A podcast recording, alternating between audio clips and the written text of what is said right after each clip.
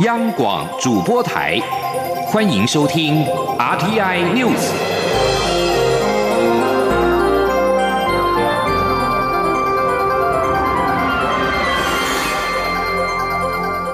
听众朋友您好，欢迎收听这节央广主播台提供给您的 RT News，我是张顺祥。针对中国近来不断派出军机、军舰扰台，而美军也频繁在台湾附近海域空域活动，国防部长严德发今天表示，共机近期扰台行动是为了彰显中国在武汉肺炎疫情严峻下没有军事空窗期，并对台恫吓，这是一贯伎俩。而美军在印太战略下，则是实现对区域安全的承诺。相关的情况，我国军都有掌握，欲请国人放心。请您央广记者刘玉秋的报道。武汉肺炎疫情肆虐全球之际，中国却不时派出军机、军舰在台湾周边演练，而美军近来也频繁的在台湾附近海域空域活动，不仅派出一艘作战舰由北向南航经台湾海峡，也派出一架美军电侦机现踪台湾南部海域，美中军事对峙升温。对此，国防部长严德发十五号出席立法院外交国防委员会受访时表示，中共在区域内的活动，主要的目目的是要彰显疫情严峻下，中国军事没有空窗期，对台恫吓是他们一贯伎俩。所以持续做一些军事训练，呃，也冲击到我们区域的一些安全。那当然，呃，也对我们呃做一些军事的恫吓啊，跟一些威慑，这也是他一贯的一些伎俩。严德发也指出，美军的军事行动，则是在印太战略的指导构想下，要实现对区域安全的承诺，凸显美军的军事主导地位。所以他们也展现，呃，在这个区域内的很多的一些军事的活动啊，一些军事活动。呃，主要的目的当然是希望能够呃维护区域的安全跟维护区域的一些稳定，呃，也表现出他们在这个地区仍然具主导的地位，还有军事的优势。严德发也强调，我国军透过联合勤监侦，对区域内的所有活动都有掌握，也强化战略准备，确保国土国人的安全，欲请国人放心。此外，立委执行时也关切。中国官媒曾提及误会言之不预，共军对台虎科动作是否升级？严德发强调，中国的动作确实有增加，仍不放弃鼓励犯台，企图改变现状。但不管中国欲或不欲，国军不会松懈战备，也不会随中国起鼓。国军不挑衅，也不怯战。严德发并说，国安单位都有掌握到共军受到武汉肺炎疫情的影响，但中国不会对外公开。中央广播电台记者刘秋采访报道：二零一九冠状病毒疾病疫情全球大流行，台湾今年的经济成长率遭到国际货币基金 IMF 大幅下修到负百分之四，跟主机总处预估今年可以保百分之二的成长相差了百分之六。包括了财政部长苏建荣跟金管会主委顾立雄，今天在立法院财政委员会前受访时都表示，IMF 忽略了台湾防疫成功的力道，而且国内已经推出了抗疫纾困措施，台湾能够以内需弥补出口的减少。至于是否要发放现金券呢？苏建荣仍然是态度保留。请记者陈林信宏报道。国际货币基金 （IMF） 发布最新经济成长率预测，假设肺炎疫情在今年第二季退烧，管制措施逐渐放宽，今年全球国内生产毛额 GDP 仍将萎缩百分之三，远不如一月更新报告所预估成长的百分之三点三。至于台湾今年经济将呈现负百分之四的成长，远不如去年十月预估的成长百分之一点九，在亚洲四小龙当中，表现只优于香港的负百分之四点。八，IMF 的预估除了让台湾几家主要智库吃惊，财经首长十五号在面对媒体询问此问题时，也认为 IMF 忽略台湾防疫成功的力道。经管会主委顾立雄说：“我私下跟那个主机长聊天的时候，主机长说，现在任何的经济预测就好像去拔杯一样的，因为现在很多事情没有办法有一个明朗的。”特别在疫情这个部分的话，现在任何的经济预测，可能大家都先看看吧。我想主要是我 I M 在做这个相关的经济预测的时候，应该可能应该要进一步思考到我们的疫情防治的蛮成功的。财政部长苏建荣则表示，IMF 会在每年的四月和十月提出最新经济成长预测，但一月和七月也会进行修正。IMF 目前的预测是根据欧美现今疫情的状况。由于台湾是以出口为导向的国家，因此 IMF 才会对台湾有如此的预估值。但由于目前国内已推出新台币七千亿的抗疫纾困规模，特别条例预算的金额也会扩充至两千一百亿，因此对国内经济应该可以舒缓冲击，有望能以内需弥补出口的减少。苏建荣说。如果我们的疫情像欧美那么严重的话，那我们透过这个财政措施来刺激内需，可能会疫情的影响，内需也没办法带动。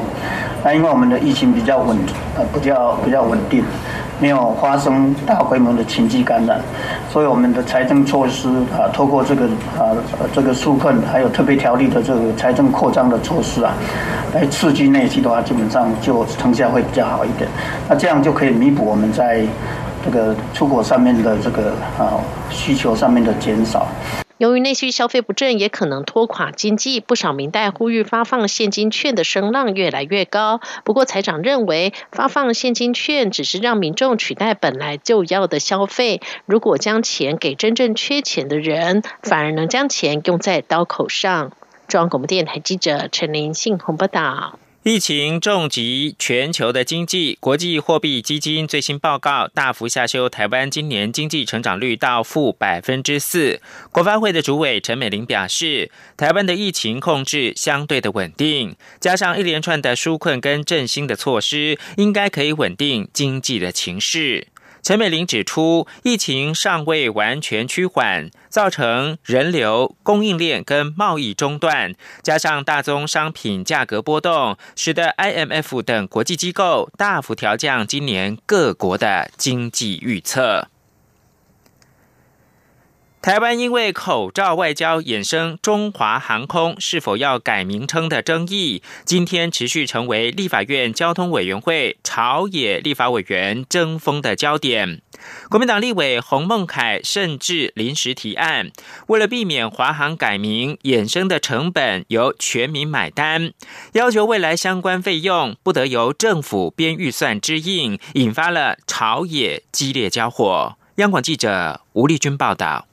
华航改名争议十五号持续在国会殿堂延烧，国民党立委洪孟凯质询交通部长林佳龙，究竟是哪个国家在接受台湾好意捐赠的防疫物资时，会将台湾或是中华民国误认成中国大陆送的？林佳龙则是模糊以对，表示有国际媒体误会。林佳龙说：“呃，是有这样的报道，我请同仁提供资料。”哇，部长，你又把它推到是媒体。报道对其他国家的报道引起国际的误会，然后当然就会影响社会的认知嘛。不过洪孟凯并不接受这样的说法，认为若有国家误会，就是负责沟通联系的外交部或交通部等政府官员的失职。洪孟凯进一步秀出民航局提供的资料，显示华航如果改名，包括航权、机场时间带以及公司营运的稳定，都会造成影响。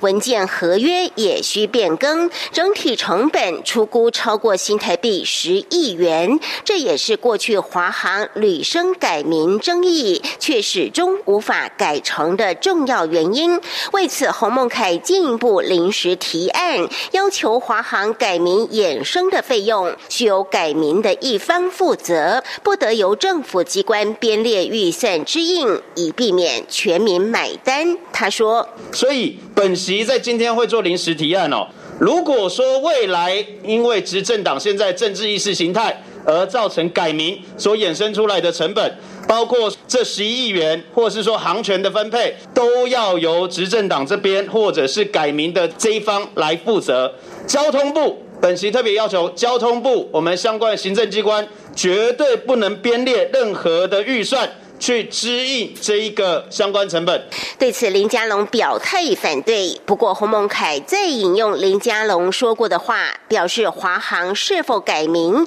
要尊重华航公司治理及股东会的决议。洪孟凯认为，既然是华航股东会的决议衍生的改名成本，为何要由政府来买单？最后，朝野立委在经过一番激烈交锋后，始终僵持不下，直到截稿为止，仍未达成共识。中央广播电台记者吴丽君在台北采访报道。俗称武汉肺炎的 COVID-19 疫情持续延烧，全面筛检声浪不断的传出。卫福部次长薛瑞元今天在立法院表示，台湾的疫情仍在可控范围，不适合普筛。但他坦言，内部正在研议对特定风险比较高国家返台者进行全面的筛检。薛瑞元表示。普筛是对于已经出现没有办法控制社区感染的国家才会选择撒网捕鱼，但台湾目前并不是这种情况。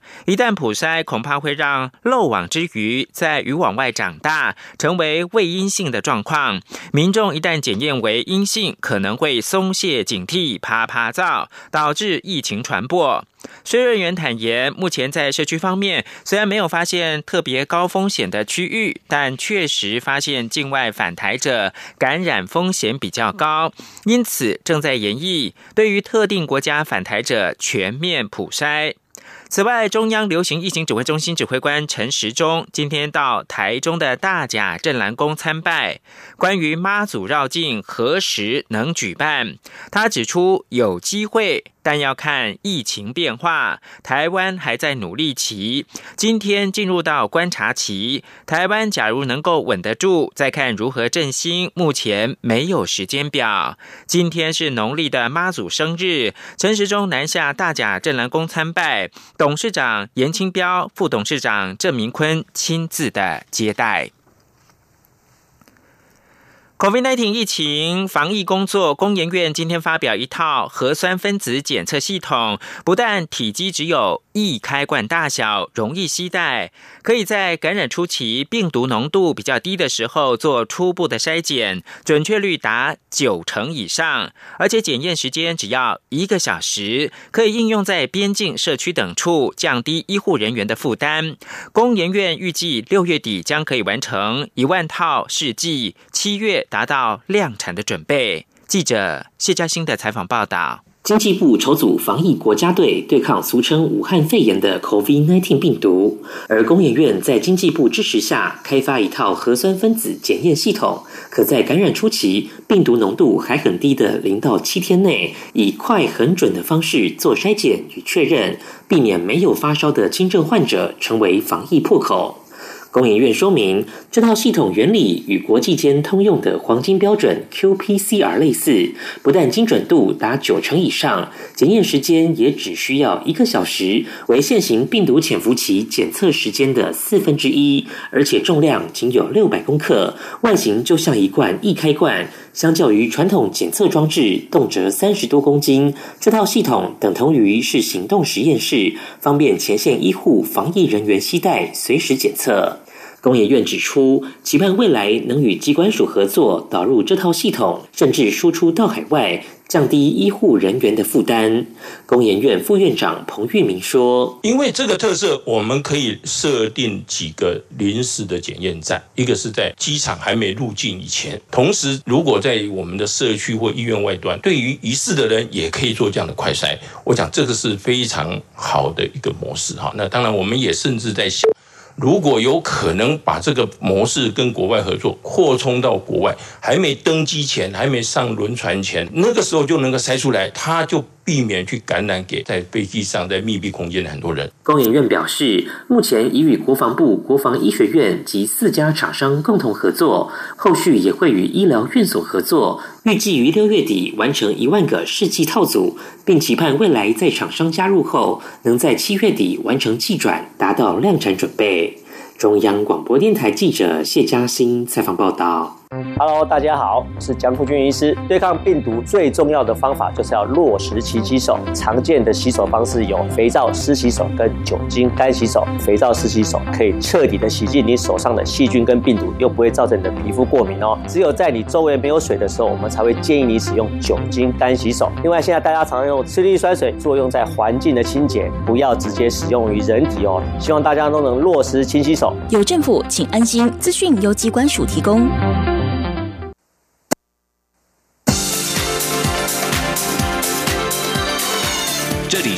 中央广播电台台湾之音，欢迎继续收听新闻。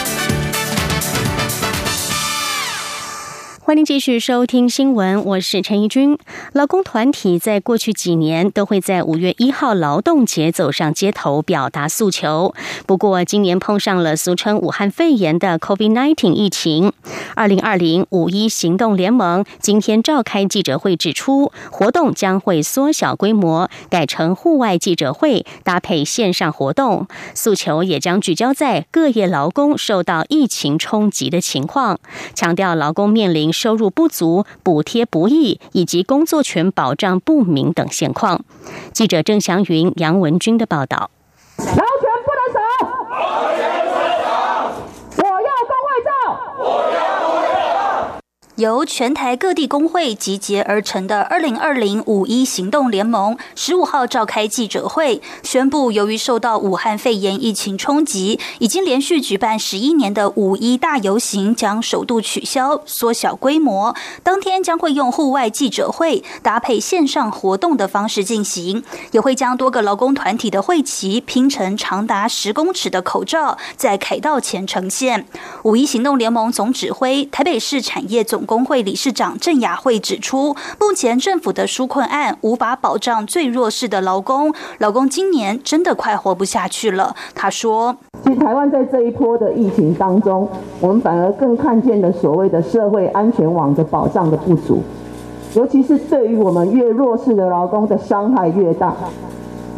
很多人说，这一次的疫情，如果不是病死，可能就是会饿死。五一行动联盟总领队、全国产业总工会理事长庄觉安也批评，这波疫情对劳工的薪资补贴范围太窄，和其他国家相比都太低。他说：“我们去看到世界各国平均起来，大概都在七成至八成，而且最主要的是，世界各国在实施里面，他们都去考虑到到施政范围里面一个很重要的点，就是。”放宽适用的门槛。艺文界代表台北市艺术创作者职业工会秘书长谢义宏指出，根据他们的调查，有五成的艺文从业人员因为收入太低，没有加入职业工会，只投保国民年金，所以现在劳动部的补贴都领不到。他们齐声呼吁政府正视后续将出现的失业潮，扩大相关补贴，并关注劳工面临收入不足、补贴不易及工作权保障不明等情况。中央广播电台记者郑祥云、杨文君在台北的采访报道。政治消息：台湾对美国采购一百零八辆 M1A2T 战车，预计二零二三年到二零。二六年起接装，陆军今天表示，预计二零二三年派员赴美受训，美方人员也已经来台协助整建装训部的坑子口靶场、四二零训场、北侧虎口训场，并且在装训部建制了模拟器训练馆。而从今年起，也已经启动了相关建制工程的规划。如果经过整建，将可以满足新型战车训练的使用。记者刘玉秋的报道。国军向美国采购一百零八辆 M1A2T 战车，陆军司令部十五号向立法院外交国防委员会提出预算解冻报告，并说明全案进度。陆军司令部参谋长陈忠文在报告中指出，全案共编列新台币四百零五亿两千四百一十五万，循军购管道向美采购一百零八辆 M1A2T 战车，分四批次在二零二三年到二零二六年接装，并部署在北部地区。区除了可提升地面防卫作战能力，确保中枢安全外，也可强化全民国防，激励士气，展现坚定自我防卫决心。而其强大火力、高速机动力及装甲防护力，将成为联合国土防卫作战中制胜的关键。陈忠文表示，陆军在去年十一月八号已取得新型战车的发价书，并依程序办理采购计划，由驻美军事代表团在去年十二月十三号签署发价书，全案军购款项预算上限折合台币为三百九十八亿一百二十五万六千元，后续将由台美双方共同执行各项作业。而为了周延作业，陈忠文表示，国军已进行先期准备工作，美方人员已在去年来台赴训场现勘及研讨，并已启动相关训场整建、战保建制工程规划作业。经一百零八年二月十五、二月十八至二十五日，与美方赴装训部坑子口靶场、四两洞训场及北侧虎口训场现勘及研讨，现有的训场经整建后，可满足新型战车训练使用，现已启动相关工程规划作业。另外。为了建立新式战车未来教训能量，陈忠文也指出，国军师资将赴美参与教训，运用美国现有训场师资培训陆军总能八十四元，操作三十六元，维保四十八元，训期六到九个月，预计在二零二三年初选员赴美受训。中广电台记者刘秋采访报道。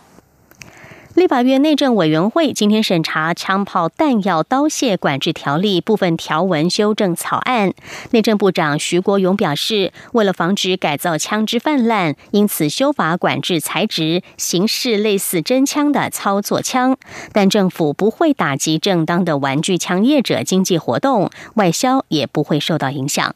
记者刘品希的报道。立法院内政委员会十五号审查行政院函请审议的《枪炮弹药刀械管制条例》部分条文修正草案。行政院修法版本指出，统计二零一五年到二零一九年上半年，使用枪支犯罪案件共五百九十七件，其中九成都是使用非政府立案与合法生产的非制式枪支。而持枪致人于死的案件中，八成五也都是使用非制式枪支，显见非制式枪支已经成为枪支犯罪的主要工具。草案指出，由于非制式枪支的杀伤力不亚于制式枪支，而且成本较低，改造容易，因此修法将非制式枪支与制式枪支的罪责一致。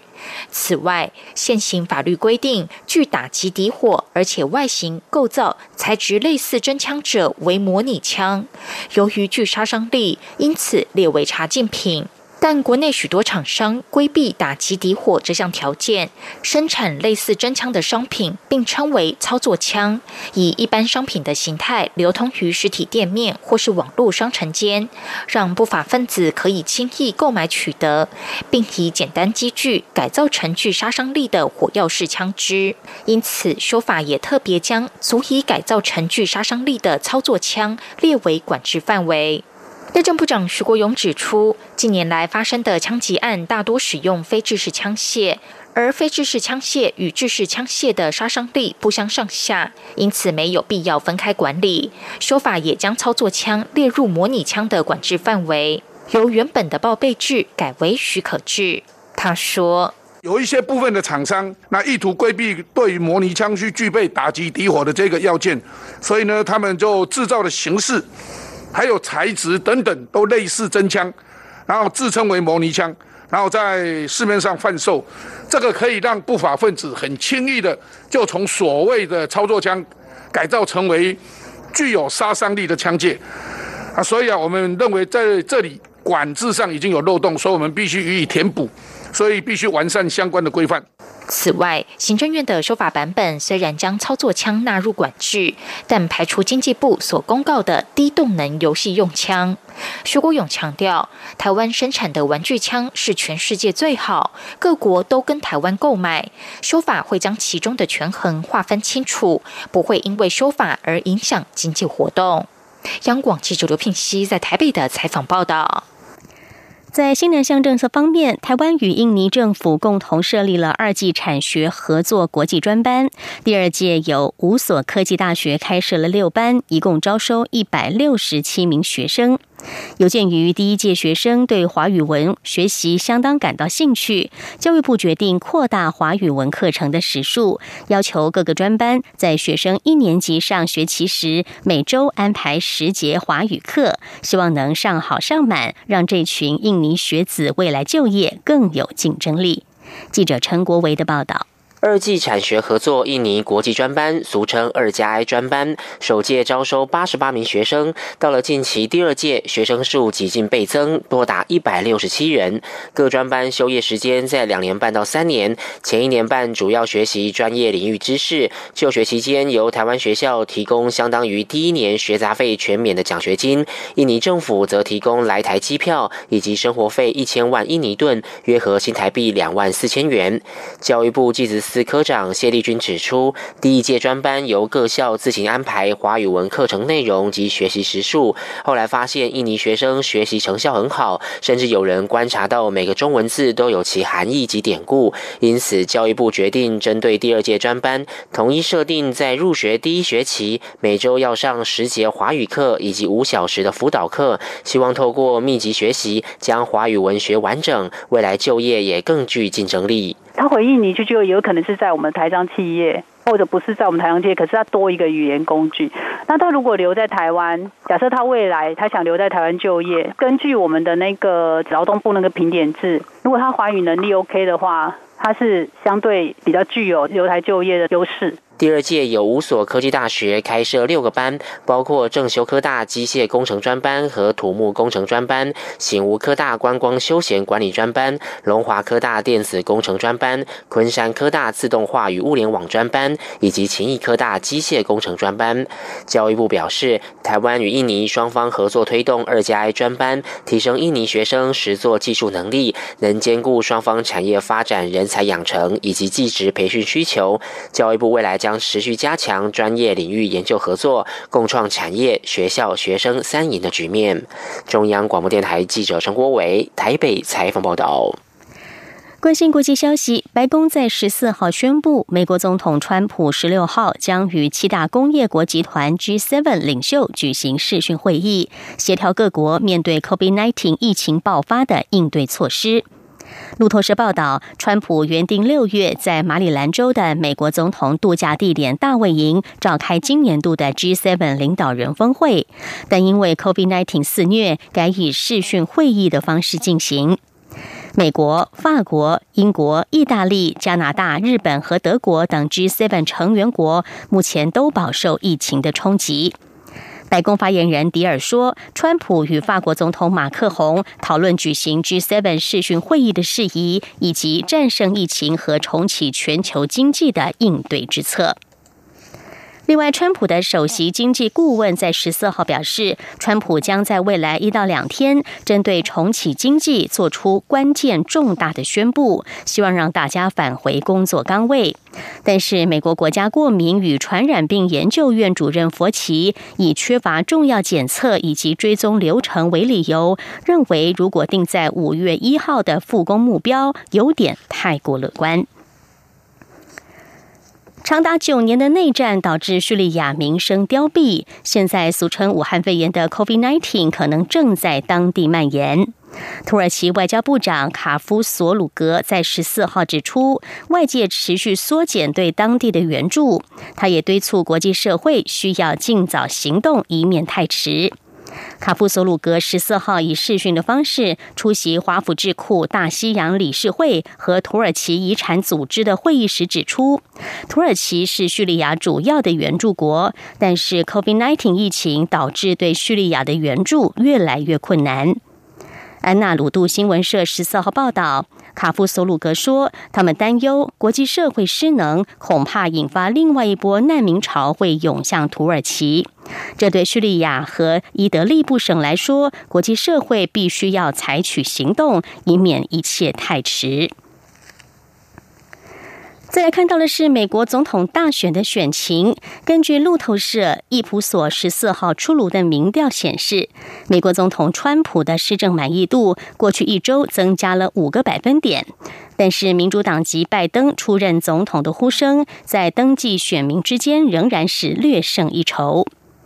路透社伊普索十三、十四号两天执行的民调也显示，比起经济、健保或是移民的议题，美国民众更加关注白宫角逐者在 COVID-19 疫情上的观点，而且更多人认为前副总统拜登较为适合率领国家挺过这场危机。另外，前美国总统奥巴马十四号也正式替他过去担任副手的拜登背书。奥巴马表示，拜登在美国当前的黑暗时刻，不但可以让国家团结，还可以在漫长的复苏之路疗愈人心。以上，T N News 由陈怡君编辑播报，谢谢收听。